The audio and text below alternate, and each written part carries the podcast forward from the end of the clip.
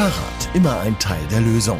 Dein Podcast, der dir dabei hilft, die Welt und dein Leben ein bisschen zu verbessern. Du erfährst von Lösungen, die sowohl mit dem Fahrrad als auch dem E-Bike möglich sind.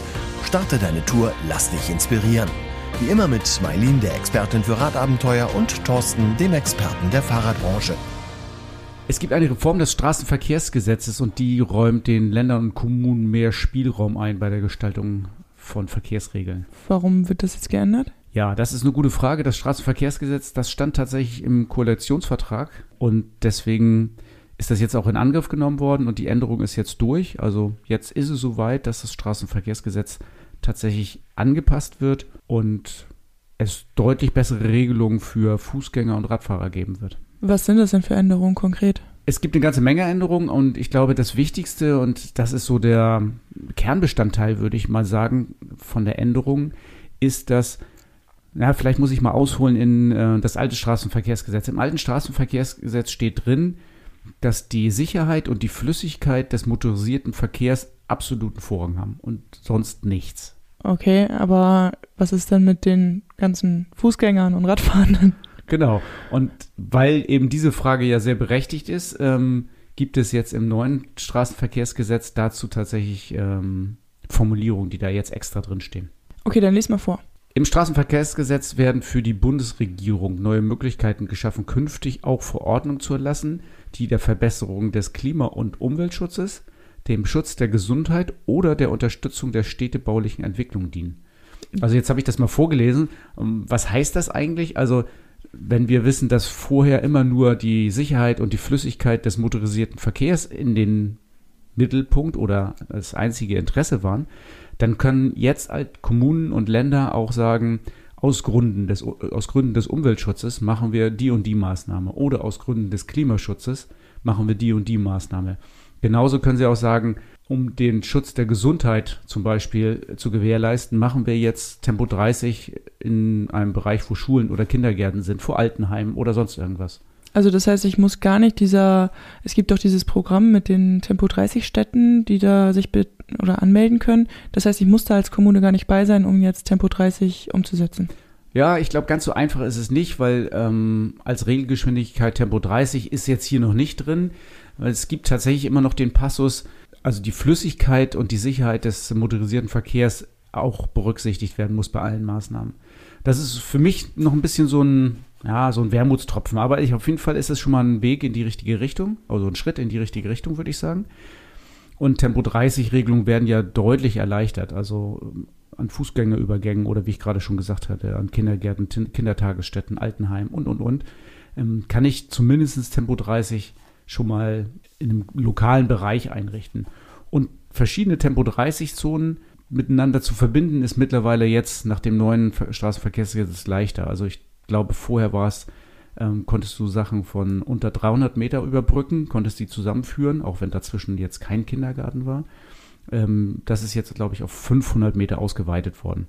Also das sind schon noch deutlich, deutliche Verbesserungen und ich glaube, da wird noch eine Menge passieren in Zukunft. Das hört sich auf jeden Fall erstmal gut an. Ähm, ist da abgesehen von Tempo 30 dann noch irgendwie ein Beispiel aufgelistet? Ja, es geht auch, also das betrifft jetzt nicht die Fahrradfahrer und die Fußgängerinnen, sondern es gibt eine Erleichterung von Sonderfahrspuren, von Sonderfahrspuren. Sonderfahrspuren zum Beispiel für Busse oder für Elektrofahrzeuge, also E-Autos dann dementsprechend.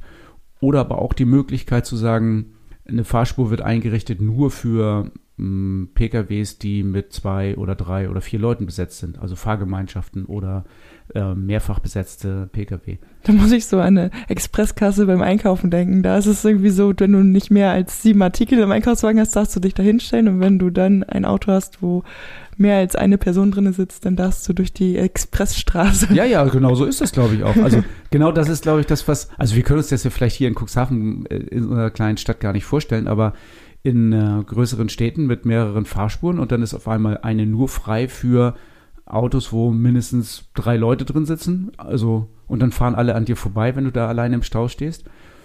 Kann ich mir vorstellen, dass es funktioniert. Ich wüsste gar nicht, ob es so viele Straßen gibt, wo man sowas einrichten kann.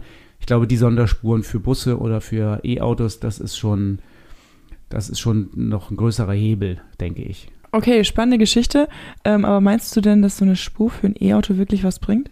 Ich war da ja auch immer nicht so ganz sicher. Und ich weiß ja, dass es diese kostenlose Parkplätze zum Beispiel für Elektroautos gibt. Ich selbst fahre ja ein E-Auto und bin da ja gar nicht so richtig von überzeugt. Also ich finde E-Autos schon ganz gut, weil sie total leise sind und äh, lokal in der Stadt auch keine Abgase erzeugen. Das sind wirklich irre Vorteile. Und ich fahre es auch gerne, weil es Spaß macht, damit zu fahren. Also wenn ich mal Auto fahre. Ähm, und letzt habe ich aber tatsächlich auch so einen Vorteil entdeckt. Äh, wir sind äh, einen Freund besuchen gefahren im Krankenhaus. Und dann kannst du da auf dem Parkplatz von dem Krankenhaus rauf, da zahlst du, glaube ich, drei oder vier Euro Parkgebühren. Und es gibt zwei Elektro-Ladestationen ähm, und mein Auto musste auch geladen werden, damit ich wieder zurückkomme. Und zudem, dass ich ähm, dann den besten Parkplatz hatte, also ganz vorne an, direkt am Haupteingang, konnte ich auch noch mein Auto laden und musste keine Parkgebühren zahlen. Also das im Vergleich mit der E-Spur in, in Städten, ich kann mir vorstellen, wenn man das dann hat und merkt, dass es super funktioniert, ich glaube, dann hat das auch Wirkung. Das ist ja verrückt. ja, also tatsächlich funktioniert. Also solche, solche Belohnungen oder solche Sonderregelungen funktionieren tatsächlich. Ja, ich bin gespannt, was sich da noch tut. Bin ich auch gespannt, was sich da noch tut und was denn tatsächlich die Länder und Kommunen denn auch umsetzen, weil das Gesetz an sich ist schon mal gut. Jetzt muss die Umsetzung noch folgen und wir werden das sehr genau beobachten und gucken, was sich umsetzen lässt. Ja, dann kann es ja jetzt wieder richtig losgehen mit dem Radfahren. Meinst du, jetzt, wo die Saison zu Ende ist? also für mich ist die Saison sowieso nie zu Ende. Wie, die Saison ist nie zu Ende? Fährst du auch bei, ähm, bei schlechtem Wetter, bei Regen und bei Sturm? Äh, ähm, ja, also ich habe ja kein Auto und die Alternative wäre, äh, die Winter- und Herbstmonate Homeoffice zu machen. ja, okay. Ja, also ich fahre ja tatsächlich auch immer noch weiter mit dem Fahrrad zur Arbeit. Mein Arbeitsweg ist kurz, ich habe ja überhaupt gar kein Problem und ich habe den großen, großen Vorteil, dass ich sehr flexibel mit meiner Arbeit beginnen kann. Also da kann ich eine Stunde oder sogar zwei hin und her schieben, ganz oft. Da kann ich mir auch aussuchen, ob ich abwarte, bis der Regen vorbei ist und dann losfahre, weil das gibt ja so gut wie nie einen Tag, wo es durchgängig regnet. Also zumindest hier bei uns an der Küste sowieso nicht. Da ist es relativ schnell vorbei. Dann kommt wieder eine, dann kommt wieder ein Regenloch und dann kommt wieder Regen. Also da kann man auch schon sehr gut die Pausen zwischen den Regenschauern an, abpassen. Ja, wenn man einen kurzen Arbeitsweg hat. Wenn man einen kurzen Arbeitsweg, Arbeitsweg hat und wenn man flexibel ist äh, in der Arbeitszeit. Ja. Also wenn man zur Schule muss oder sowas oder äh, Arbeitnehmer ist, der einen festen Arbeitsbeginn hat, ist das natürlich ein bisschen schwieriger. Ja, also mir geht's ja ähnlich. Ich habe ja auch flexible Arbeitszeiten und wenn wirklich mal so ein Tag dabei ist, wo wirklich wie letztens Sturmwarnung mit 100 km/h Böen und Platzregen ist, dann überlege ich mir auch zweimal, ob ich zur Arbeit fahre oder wirklich von zu Hause arbeite. Ähm, es gibt aber ja auch viele Menschen, die eben nicht so flexibel sind und vielleicht möchten ja auch die Leute gerne im Herbst und Winter Fahrrad fahren. Ich habe jetzt in den sozialen Medien mal wieder gelesen, dass die alle jetzt sagen, ja, das kann man, im Winter kann man auf gar keinen Fall Fahrrad fahren. Viel zu gefährlich, viel zu rutschig, Blätter auf der Straße, dann kommt nachher noch Eis dazu und Schnee und was weiß ich nicht alles. Ähm, da ist die Meinung relativ klar. Die meisten sagen, nee, auf gar keinen Fall fahre ich. Aber andererseits sind auch wieder da die Hardcore-Pendler, die sagen, ja, ich pendel aber 220 Tage im Jahr, ich fahre jeden Tag mit dem Fahrrad zur Arbeit, kann da kommen, was will und ich fahre jeden Tag 30 Kilometer. Also es gibt wirklich das eine wie das andere Extrem. Ja, also ich bin dann eher das andere Extrem. Ich fahre ja gerne auch lange Strecken auch weiterhin mit dem Fahrrad. Und ich muss sagen, ich finde es ja gerade im Winter total genial, mit dem Fahrrad zu pendeln. Also selbst wenn es schneit. Es gibt wenig Wetter, wo ich nicht fahren würde. Ich glaube, das Einzige, was ich wirklich ein bisschen ungemütlich finde, ist Hagel. Hagel, ja. Hagel ist aber nicht so häufig, oder? Nee, wirklich ganz selten. Aber bei Hagel hat man ja den Vorteil, dass ähm, da wird man nicht so schnell nass. Der prä, äh, prellt ja der prallt ja ab eigentlich. Gibt nur blaue Flecken. Na, so dicke Hagelkörner. Aber ich finde, bei Hagel ist immer so, dass da kann man schon gucken, dass man, äh, man kriegt nicht so nasse Klamotten. Ja, aber ich muss sagen, ich habe jetzt auch diese Saison ähm, umgerüstet auf einen Helm mit Visier und seitdem ich den fahre, ähm, ist es noch um Längen besser geworden, bei jedem Wetter zu fahren. Okay, da sind wir mal bei Ausrüstung. Also was kann man denn ausrüstungstechnisch machen, damit man im Winter fahren kann? Du hast gerade gesagt, Helm mit Visier. Können wir vielleicht ein bisschen erklären? Es gibt äh, mittlerweile sehr viele Helme, die vorne ein komplettes, durchsichtiges Visier haben, was runtergeht bis zur Nasenspitze. Das heißt, ich habe also ähm, meine Augenpartie schon mal vor Wind und Wetter und Regen geschützt. Genau, also das Gute ist, selbst wenn es nicht regnet, ähm, gegen Wind halt auch. Das heißt, ich habe das halt in den, im Winter zum Beispiel, wenn es kalt ist und Fahrrad fahre, dann tränen mir die Augen und meine Nase läuft ständig. Und ähm, mit dem Visier ist es jetzt viel besser geworden. Ja, finde ich auch. Und Brillenträger sei gesagt, wenn das Visier runter ist, bleibt die Brille halt regenfrei. Ja. Man muss nicht, wenn man anhält, gleich erstmal anfangen, die Brille zu putzen. Genau, Scheibenwischer brauchst du für die Brille nicht. genau, das ist auf jeden Fall schon mal ein Tipp. Und es gibt auch Helme, die ja so Winterausrüstung haben, wo also dann ein Polster drin ist, was die Ohren umschließt, was dann auch warm hält. Genau, das habe ich jetzt selber noch nicht. Da trage ich tatsächlich noch so eine Unterziehmütze, die winddicht ist. Funktioniert auch. Und was ich halt bei diesem Visierhelm auch toll finde, ist, dass du hinten, also mein Helm hat so ein magnetisches Licht hinten noch dran. Und ähm, da fühle ich mich einfach viel sicherer, weil ich noch mehr gesehen werde. Das finde ich auch, weil das Licht ja auch sehr, sehr hoch ist. Also selbst wenn ein Rücklicht am Fahrrad vielleicht mal übersehen wird, weil dazwischen noch was ist, ein Auto oder sowas, dann ist das Rücklicht am Helm ja wirklich sehr, sehr hoch, meistens höher als die meisten Autos und wird dann auch von Weiten und sehr gut über Hindernisse hinweg gesehen. Also das ist auf jeden Fall nochmal ein Sicherheitsfeature, gerade jetzt für Herbst und Winter, was man unbedingt mal ins Visier nehmen sollte, ob man nicht ein Licht am Helm hat. Also kann man auch nachrüsten, aber es gibt ganz viele Helme, die schon serienmäßig damit ausgerüstet sind. Ja, jetzt sind wir beim Kopf. Gehen wir noch mal den Körper ein bisschen runter. Was kommt als nächstes, was man unbedingt tragen sollte, wenn man im Herbst oder Winter pendeln möchte mit dem Okay, Rad? wenn wir weiter runtergehen, ich äh, wollte noch mal ganz kurz auf die, ich bin noch beim Kopf, die Helmuntermütze. Da gibt es ja auch spezielle Helmuntermützen mit ganz flachen Nähten, die man wirklich gut unter Helm tragen kann, die auch sehr warm sind. Das wäre für mich das nächste, denn wenn ich weiter runtergehe, kommt der Hals. Mhm. Ähm, da gibt es so Tücher, die Bufftücher. Ja, habe ich eins aus Merino-Wolle. Sensationell. Ja, auf jeden Fall. Dann zieht's auch nicht oben rein und so. Kann man sich auch mal über äh, übers Kinn ziehen, falls es wirklich ganz kalt ist. Also ich habe das wirklich im harten Winter, habe ich das, dass ich die Unterziehmütze aufhabe, das Bufftuch bis unter die Nase ziehe und hinten noch mit über die Mütze rüber. Das heißt, ich sehe wirklich Das aus sieht wie ganz so schön ein, bescheuert das aus. sieht voll bescheuert aus, aber es ist so muckelig. Wenn du dann noch den Vi- Visierhelm runter hast, da ist quasi wie Heizung. Ja, okay. Kann man so anziehen? Ähm, ja, und das Aussehen ist dann auch egal. Hauptsache, dann ist warm, oder? Genau. Äh, okay, gehen wir weiter runter. Kommt die Jacke, oder? Genau. Da trage ich tatsächlich je nach Temperaturen und Feuchtigkeit draußen Zwiebellook. Ja. Also Zwiebellook, vor allen Dingen Zwiebelprinzip, ne? Weil ähm, eine Jacke, die den Regen abhält, eine, die die Kälte abhält, eine da drunter noch und dann noch, äh, noch was da drunter und noch was da drunter. Und je nachdem, wie die Temperaturen sind, ähm, hast du eine Lage weniger oder mehr. Ja. Habe ich richtig. Genau, So also worauf ich ja tatsächlich schwöre, ist die Primoloft-Jacke unter der Regenjacke, weil die hält so bombenwarm, das ist echt richtig angenehm. Ja, Primaloft müssen wir vielleicht mal eben ganz kurz beschreiben für, ähm, wenn du jetzt zuhörst und sagst, hä, Primaloft, was ist da jetzt wieder los? Ähm, ähm, synthetischer Daunenersatz würde ich das jetzt mal nennen. Genau. Also ist ein bisschen wie eine Downjacke, aber eben nicht mit äh, Down, sondern mit äh, synthetischen Fasern. Und äh, die hält wirklich super warm und ist total klein und leicht und passt eben auch fantastisch unter Regenjacken drunter. Ja, die sieht halt auch erstmal total dünn aus, wo man vielleicht auf den ersten Blick denkt, das sowas kann doch nicht warm halten, aber die hält wirklich richtig schön warm. ja, auch eine meiner Lieblingsjacken, absolut. Ja. Okay, gehen wir weiter runter. Ähm, was ist mit der Büchs? Mit der Büchs. Ja, also ich, du hast ja eben schon gesagt, eine Regenjacke, damit man trocken bleibt. Ich habe ja so bei meiner Distanz tatsächlich so ein bisschen das Problem, wenn ich mit dem E-Bike fahre, dass ich meistens nicht trocken bleibe. So und ähm, deshalb trage ich selber tatsächlich unter diesen ganzen tausend Jacken und äh, Hosen, die man so anhat, wenn es regnet, ähm, meistens eine Leggings, Skiunterwäsche, weil bei mir wird sowieso irgendwann nass und äh, ich ziehe mich dann auf der Arbeit nochmal um. Okay, also das ist vielleicht auch der Tipp, wenn man längere Pendelstrecken hat, einfach nochmal Wechselklamotten für die Arbeit. Das ist ja im Sommer, wenn es besonders warm ist, im Prinzip ja genau das Gleiche. Also dann ist man dann doch durchgeschwitzt, egal wie verhalten man auch fährt. Umziehen ist auf jeden Fall eine Alternative und äh, Wechselklamotten dabei zu haben und bei der Arbeit sich umzuziehen ist auf jeden Fall eine Möglichkeit, entspannt bei der Arbeit zu sein und ähm, trotzdem im Regen zu fahren. Irgendwann ist es auch egal, dann ist das, äh, dann regnet es halt durch, aber dann brauche ich einfach nur eine andere Bekleidung mitnehmen und dann ist alles gut. Ja, ich muss auch sagen, bei der Distanz, die ich fahre, also bei mir sind es halt pro Strecke um die 18 Kilometer, je nachdem, wie ich fahre.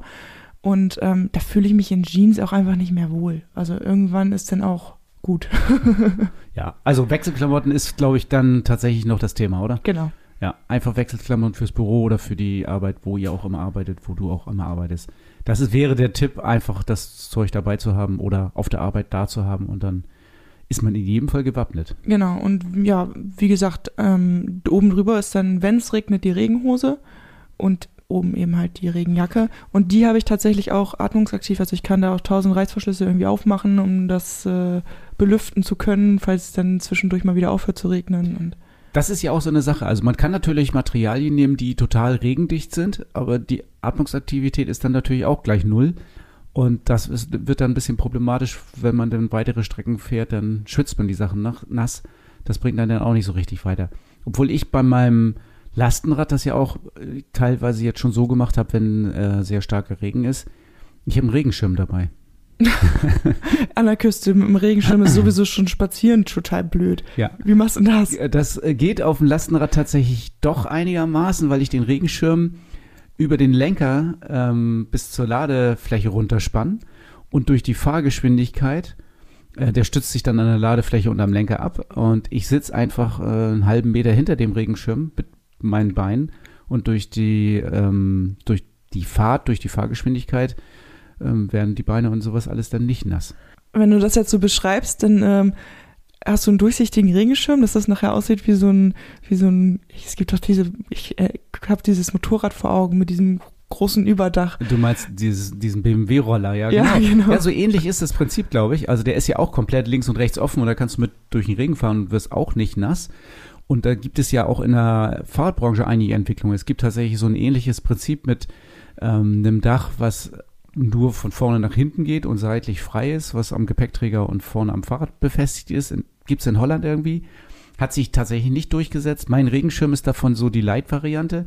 Wenn ich den Leuten den Regenschirm hier mal so vorführe, wie ich das dann manchmal im Regen mache, dann sagen sie, okay, das ist jetzt ein normaler Regenschirm. Wenn man dafür jetzt einen hätte, der in der Form ein bisschen anders wäre und dafür entwickelt wäre, dann wäre das wahrscheinlich auch eine Lösung. Der geht nur so bis 10, 15 Zentimeter über dem Lenker und meine Jacke wird natürlich komplett nass. Aber die Jacken sind in der Regel sowieso meistens nicht das Problem äh, im Winter, finde ich, weil die sind schon regenabweisend und wenn die, bis die durch sind mit den Unterjacken, ähm, das dauert schon eine ganze Weile. Ich finde, das Problem ist immer die Hose, weil da läuft der Regen dann die Jacke runter, dann auf die Hose und und und. Ähm, das wird dann ein bisschen schwieriger und ich kann da mit einem Regenschirm oder mit so einem Winterweiser eigentlich schon eine ganze Menge machen.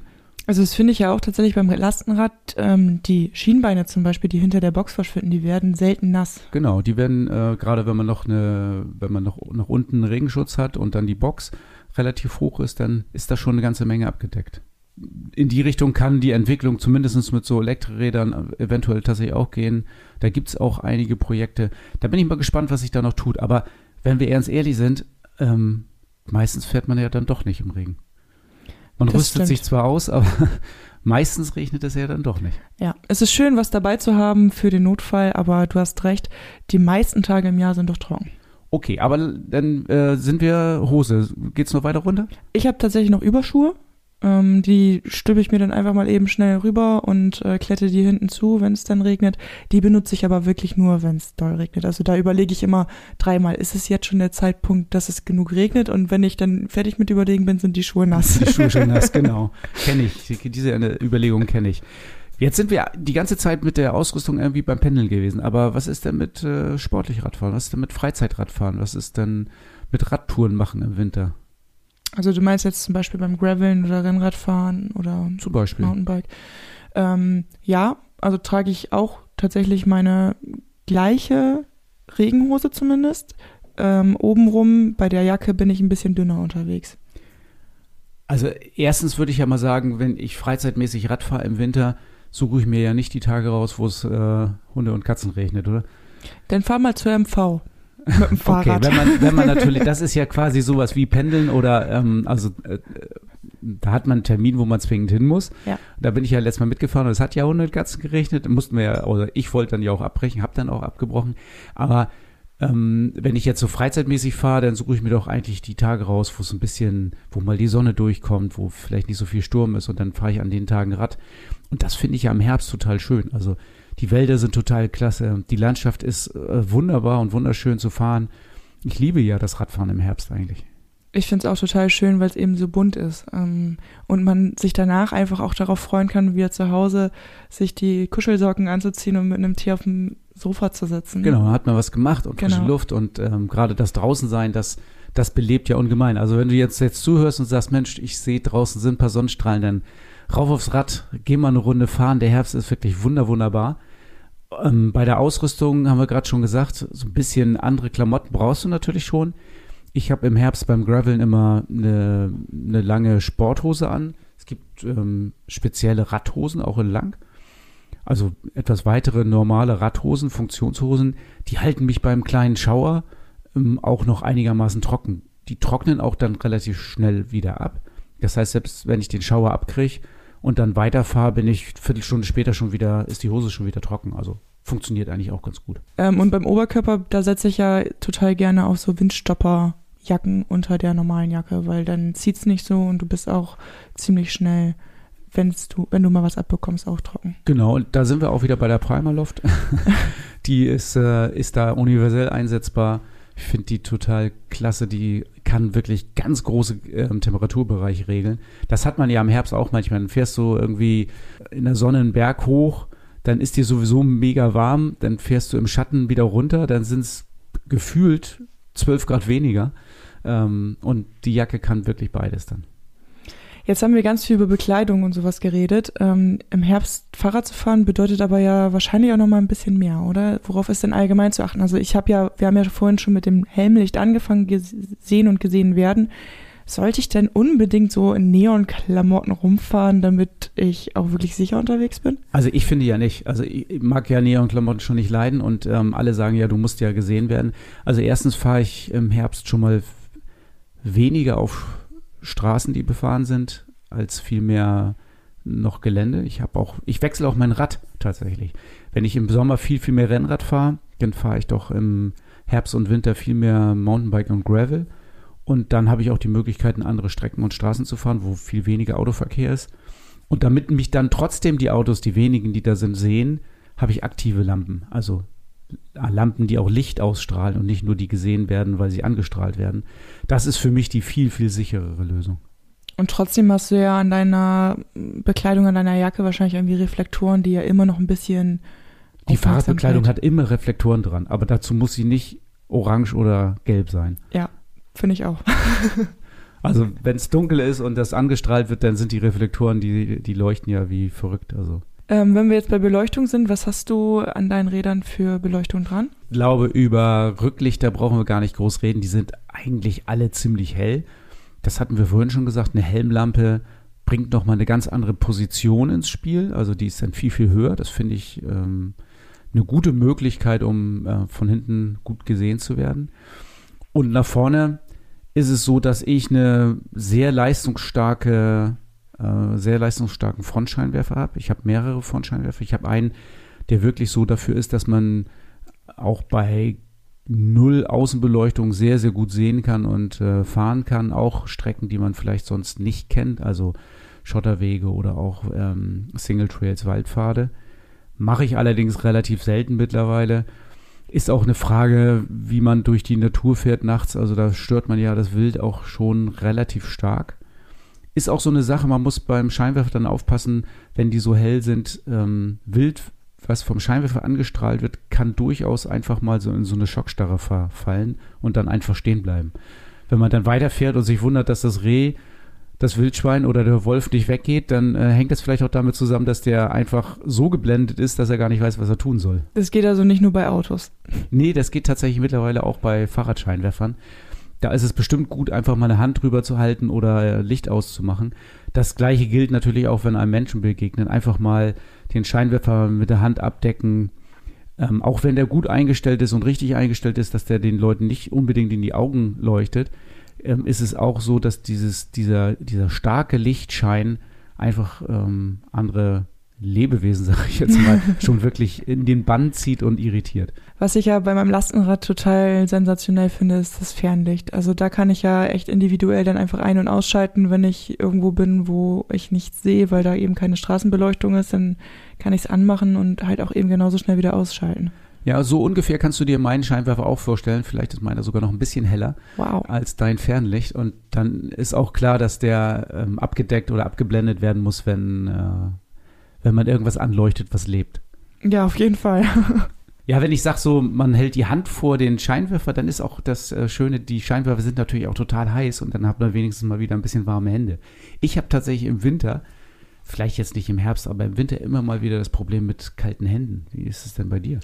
Das ist tatsächlich je nach Verkehrsmittelwahl und Einsatzzweck unterschiedlich. Also beim Radsport machen ist meine Körpertemperatur meistens so schnell ganz weit oben, auch im tiefsten Winter, dass ich ähm, bei den Händen nicht so mega schnell Probleme kriege. Natürlich irgendwann sind die Temperaturen auch erreicht, wo auch ich dickere Handschuhe brauche. Aber ähm, sonst, wenn ich mich jetzt meine Körpertemperatur nicht so hoch äh, treibe, dann habe ich auch echt Probleme. Und ich habe das im Winter teilweise, dass ich mehrere Handschuhe übereinander anziehe. Okay. Also ich habe tatsächlich ganz dicke, auch für den Sport. Mir werden die Hände tatsächlich beim Sport auch äh, immer kalt. Aber das ist ganz unterschiedlich. Also ein Freund hat mal gesagt, äh, man muss sich nicht so anstellen. Es ist auch eine Kopfsache, ob die Hände kalt sind oder nicht. Aber ich habe da echt keine Chance. Die werden total kalt. Ich muss mir da immer alle möglichen Techniken mit äh, nochmal schnell zwischendurch aufwärmen an der Lampe und, und unterm Trikot oder was auch immer, damit ich dann weiterkomme. Also Handschuhe ist tatsächlich für mich immer ein Problem, aber es gibt wirklich ganz, ganz viele und in ganz vielen verschiedenen äh, Isolierungsstufen Handschuhe zu kaufen und ich habe ganz dicke Fäustlinge, die ich im Winter dann fahre. Ja, die habe ich auch. Also das sind diese, diese Handschuhe, wo du dann mehrere Finger, also nicht alle Finger in einem äh, in einer Nee, so, dass Faust man noch hast. bremsen kann, Genau. die zwei Finger sind noch frei. Und genau. manchmal habe ich das dann so, also bei mir ist nur der Zeigefinger frei. Ich glaube, du hast die mit äh, zwei Fingern Ja. jeweils. Und ich habe das dann so, dass ich, wenn ich sehe, ich muss jetzt erstmal eine Zeit lang nicht bremsen, dass ich dann meine ganzen Finger in eine, in Aha, eine Faust aha. reinstecke. Ich denke, jetzt musst du noch mal ein bisschen aufwärmen. Okay. Okay, dann haben wir das und jetzt, ähm, glaube ich, haben wir auch genügend ermutigt, dass alle, die uns zuhören, wenn du uns jetzt zuhörst und sagst, ja, ist schon klar, aber ich sehe keinen Sonnenstrahl, also man kann auch mal ohne Sonnenstrahl raus. Draußen ist das Wetter ja viel besser, als es von drinnen aussieht, das haben wir schon mal erzählt, glaube ich. Ja. Also steig aufs Rad, fahr ein bisschen, du wirst es genießen, du wirst es nachher feiern, du wirst dich auf jeden Fall viel, viel wohler fühlen, als wenn du es nicht getan hast. Definitiv. Und ich muss sagen, ich selber fahre sogar übers Jahr gesehen viel mehr in dieser Jahreszeit als im Hochsommer. Das hast du schon mal erzählt, das ist unglaublich. Also Ja. äh, kann ich von mir leider nicht sagen, aber naja. Vielleicht Und- gehörst du ja auch zu den Leuten. die, die, dass sich jetzt anhören und sagen, jetzt rauf aufs Rad. ja. Genau, unbedingt. Das ähm, hat mich jetzt schon motiviert. Aber was es natürlich im Herbst immer ist, ich muss das Fahrrad öfter sauber machen. Ne? Ja, definitiv. Wenn ich durch Schlamm und Dreck und äh, Schmotter gefahren bin, dann braucht mein Fahrrad auch immer ein bisschen Pflege. Also wenn ich mit meinen Fahrrädern auf der Arbeit ankomme, dann muss ich mir regelmäßig von meinen Arbeitskollegen aus der Werkstatt anhören, Mailin, du musst das mal putzen. Wie sieht das eigentlich wieder aus? Und ich sage immer, ich hab's doch gestern erst geputzt. Ja, das ist natürlich ein bisschen das Problem, aber ähm, einmal die Woche oder nach vier, fünf Mal fahren sollte man das auf jeden Fall putzen. Das trifft, glaube ich, für die Pendelräder genauso wie für die Sporträder zu, wenn man die nicht sogar öfter putzt. Ja. Ja, und dann muss man natürlich seine Kette pflegen, ähm, ein bisschen mehr mit Öl arbeiten ähm, bei der Kette. Also das sind so Sachen, die sind im Winter natürlich auf jeden Fall häufiger zu machen. Ist da eigentlich ein Unterschied äh, bei der Kettenpflege im Winter und Sommer, also wegen Wachs und Öl oder ist das naja, Wachs und Öl, das ist ja sowieso dann schon wieder so eine Geschichte. Wachs muss man sowieso viel häufiger machen. Dafür hat man aber natürlich gar keine Schmutzanhaftung an, an der gewachsenen Kette. Bei so Einsätzen auf dem Mountainbike oder Gravel oder jetzt im Winter, da vertraue ich dem Wachs tatsächlich nicht. Also auf dem Rennrad kann ich mir das sehr gut vorstellen. Mhm. Ähm, da ist ähm, die Belastung durch Schmutz und Dreck ja auch deutlich geringer. Ich bin aber tatsächlich noch Fraktion Ölen bei der Kette, zumindest bei den Mountainbikes und bei den äh, Gravelbikes. Und dann ähm, spüle ich das durch Wasser ja runter und muss sehen, dass ich ein bisschen nachöl. Na gut, und alle anderen Räder haben ja eh einen Riemen. Alle anderen Räder haben dann eh einen Riemen, genau. ähm, den muss ich natürlich auch pflegen, da muss ich sehen, dass der sauber bleibt. Also gerade auch Riemen muss ich sehen, dass der nicht zu viel Sand ab, abkriegt und ähm, zu viel im äh, Sand schmurgelt, hätte ich beinahe gesagt. Also das ist so ein bisschen das Problem beim Riemen, dass ähm, Sand dann eben doch den Verschleiß vorantreibt. Da reicht aber die Reinigung mit klarem Wasser. Und das reicht in der Regel sowieso meistens. Oder ich nehme einen einfachen Fahrradreiniger, wo ich das Fahrrad vielleicht vorher mal mit dem Pinsel ein bisschen einreibe äh, mit dem Fahrradreiniger. Ich kann auch äh, ganz normales Geschirrspülmittel dafür nehmen. Achte darauf, dass ihr irgendwas nehmt, was für die Umwelt gut ist, äh, was leicht abbaubar ist, biologisch abbaubar ist. Gibt es gar nicht so viele, die wirklich gut sind. Könnt ihr aber mal in die Shownotes gucken, da haben wir ein paar Links zu Reinigungsmitteln, die wirklich gut verträglich für die Umwelt sind und gut reinigen und so, dass ihr ein leichtes Spiel habt, euer Fahrrad wieder sauber zu kriegen. Jetzt haben wir über die Pflege gesprochen, aber im Winter ist doch der Verschleiß trotzdem viel höher bei Kette, Bremsbelägen und so weiter. Wenn ich im Winter fahre, ist der Verschleiß einfach höher. Das lässt sich, glaube ich, nicht umgehen. Und wenn ihr euer Fahrrad bei uns zur Wartung bringt, dann kann es passieren, dass unsere Werkstatt sagt, Mensch, die Kette, die lassen wir noch mal drauf, die ist zwar nicht mehr gut, aber die ist sowieso schon hinüber, die kannst du jetzt noch im Winter ein bisschen weiterfahren. Oft ist es so, dass wir gerade die Fahrräder, die wir im Januar, Februar kriegen, sagen, Mensch, fahr mal mit der Kette, wenn du Pendler bist und im Winter fährst, fahr mal mit der Kette noch ein bisschen weiter, tausch die im Februar oder März aus, wenn das Wetter wieder ein bisschen besser wird. Die neue Kette muss ja nicht gleich richtig die Leiden des Winters erleben. Das so Salz auf der Straße und, und, und. Also da ist es ganz gut, vielleicht mit der Kette irgendwie sich noch über den Winter zu retten. Muss man aber genau beurteilen, ob das wirklich mit der Kette noch geht oder ob die dann doch im Winter neu muss. Wie ist es so bei den anderen Verschleißteilen, Reifen zum Beispiel? Da haben wir jetzt noch gar nicht drüber gesprochen. Ja, es gibt ja viele, die im Winter andere Reifen aufziehen, also mit mehr Profil. Das kann durchaus Sinn machen, je nachdem, was für eine Strecke man wählt. Aber wir müssen auch ganz ehrlich sagen, ähm, Nässe ist jetzt, äh, für Nässe alleine braucht man noch kein Profil. Also es gibt beim Fahrrad kein Aquaplaning. Das äh, ist tatsächlich nur eine, ein Phänomen, was es beim Automobil gibt, bei breiteren Reifen. Ähm, das heißt, ich brauche dafür nicht unbedingt das Profil, auf, um auf einer nassen Straße zu fahren. Aber um mehr Grip zu haben, wenn zum Beispiel Laub ist oder Schnee oder wenn ich ähm, Schotterwege fahre, kann ich natürlich einen Reifen fahren mit ein bisschen Profil oder ein bisschen mehr Profil als das, was ich im Sommer fahre. Wenn es extrem wird, kann ich natürlich sogar Spikes fahren. Also ähm, Nägel im Reifen. Das, die ja. sind aber eigentlich für Eis gedacht. Ich wollte gerade sagen, und das haben wir ja kaum noch. Also das zumindest bei uns genau. gibt es das nicht. Festgefahrene Schneedecken und Eis, da, dafür wären Spike-Reifen dann gedacht. Was kann ich dann sonst machen, um mehr Halt zu kriegen? Ähm, wie sieht das aus bei Luftdruck? Gibt es da genau, Unterschiede? Ich, also kann auch im Winter meinen Luftdruck ein bisschen reduzieren, um einfach noch ein bisschen mehr Grip zu haben. Das macht wahrscheinlich sowieso Sinn. Die Frage ist, ob man auch im Sommer dann mit dem Luftdruck vielleicht weiterfährt, wenn man festgestellt hat, das rollt eigentlich sehr gut der Luftdruck, der steht immer auf der Reifenseitenflanke drauf und da gibt es auch Tabellen, was für euch gut ist. Also das hängt natürlich vom Fahrergewicht ab. Also was wiegst du? Und dann kannst du gucken, was für einen Reifen fahre ich und was für Untergrund und dann kannst du den Reifendruck wirklich relativ genau anpassen. Dazu ist natürlich wichtig, eine Luftpumpe zu haben, die auch den Reifendruck anzeigt. Also du brauchst einen Manometer. Also eine Luftpumpe ohne Manometer ich sage ja sogar eine Standluftpumpe für zu Hause und äh, die natürlich mit Manometer, die brauche ich schon, um vernünftig Rad zu fahren. Und ich muss auch jede Woche meinen Luftdruck kontrollieren. Also der verändert sich, also weil Luft natürlich immer entweicht, verändert sich der und ich kann das nicht mit äh, Daumen und Zeigefinger drücken. Da kriege ich nur ein sehr, sehr schlechtes Bild davon, was wirklich in meinem Reifen für ein Luftdruck ist. Das funktioniert vielleicht beim Steak, aber nicht beim Fahrradreisen. Steak. So, so, du hast Luft im Steak. So. Also, okay, ich weiß, was du meinst. Ja, nee, es funktioniert beim Fahrradreifen definitiv nicht. Ihr braucht eine Luftpumpe mit Manometer, ansonsten könnt ihr euren Reifen nicht gut einstellen. Alles in allem können wir sagen, Radfahren im Winter und im Herbst auf jeden Fall empfehlenswert und unbedingt machen, oder? Ja, es ist einfach nur gut. Also für, für die Gesundheit, für die Umwelt, ähm, es gibt nur Vorteile. Genau, deswegen rauf aufs Rad. Wenn du jetzt überzeugt bist, dann schnapp dir dein Rad und fahr eine Runde. Genieß die herbstlichen Bedingungen.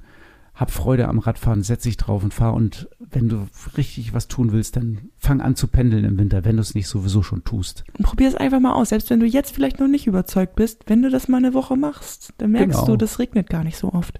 Nie. also rauf aufs Rad, Radfahren macht im Winter und Herbst Spaß. Also sei dabei. Und wenn du noch mehr Tipps haben willst oder genauer reinhören willst oder dich reinlesen willst in Tipps für den Herbst und Winter, da haben wir jetzt so ein bisschen Kampagne. Wir machen eine ganze Menge Tipps, die wir auch schriftlich aufbereiten auf unseren Social Media Kanälen. Ich glaube, Jana ist da schon ganz aktiv und hat eine ganze Menge vorbereitet, oder? Genau, also wenn du da auf dem Laufenden bleiben willst, am besten trägst du dich bei uns in den Newsletter ein, dann weißt du immer genau, wann ein neuer Artikel veröffentlicht wird und ähm, da ist definitiv für jeden was dabei. Rad und Tour Inside. Dein Blick hinter die Kulissen des Fahrradgeschäfts in Cuxhaven. Ja, wir haben mal Mitarbeitertausch gemacht. Wie kann ich mir das denn vorstellen? Es gab eine Aktion der Lebenshilfe, also der Werkstätten für Menschen mit Behinderung. Und die haben gesagt, wir könnten wir uns vorstellen, Mitarbeitende auszutauschen. Also haben wir gesagt, zwei von unseren Mitarbeitenden arbeiten jetzt bei der Lebenshilfe und gleichzeitig sind zwei Mitarbeitende von der Lebenshilfe bei uns in der Werkstatt gewesen. Und wie hat es denen gefallen? Soweit ich das gelesen habe, ich habe ganz kurz auch mit denen gesprochen, also soweit ich das ähm, gelesen und erfahren habe, hat es denen sehr, sehr gut gefallen. Ähm, der eine hat schon angefragt, ob ich hier nicht ein längerfristiges Praktikum machen kann. Und der andere hat äh, sehr interessiert reingeschnuppert und äh, hat die Arbeiten sehr, sehr interessant gefunden. Das klingt ja nach einer spannenden Aktion. Und unsere Mitarbeitenden möchten jetzt bei der Lebenshilfe arbeiten? Oder haben die, haben sind die. sie wiedergekommen? Also Nico hat, Nico hat äh, mit Begeisterung Vogelhäuschen gebaut. Ich glaube, er hat nicht so ganz so viel geschafft wie die Mitarbeitenden bei der Lebenshilfe. Aber auf jeden Fall hat er Vogelhäuschen gebaut. Ja, ist doch auch schön. Und äh, ja, also es war ein, ein, sehr, sehr schöner Einblick in die Arbeit äh, der Lebenshilfe. Und es kamen auch wirklich neue Erkenntnisse. Also es ist halt auch ganz anders gewesen als die beiden, die wir ähm, abgestellt haben für die Arbeit bei der Lebenshilfe, als die sich das vorgestellt haben. Okay, das heißt, man hatte wahrscheinlich ist mit irgendwelchen Vorurteilen oder Vor ja, Ahnungen hingegangen und die wurden in dem Fall dann wahrscheinlich nicht bestätigt. Genau, nicht bestätigt und ähm, das hat sich ganz anders dargestellt. Ich glaube, die haben sich eine ganz andere Werkstatt vorgestellt, als sie dann vorgefunden haben. Okay, das ist ja auf jeden Fall eine spannende Erkenntnis.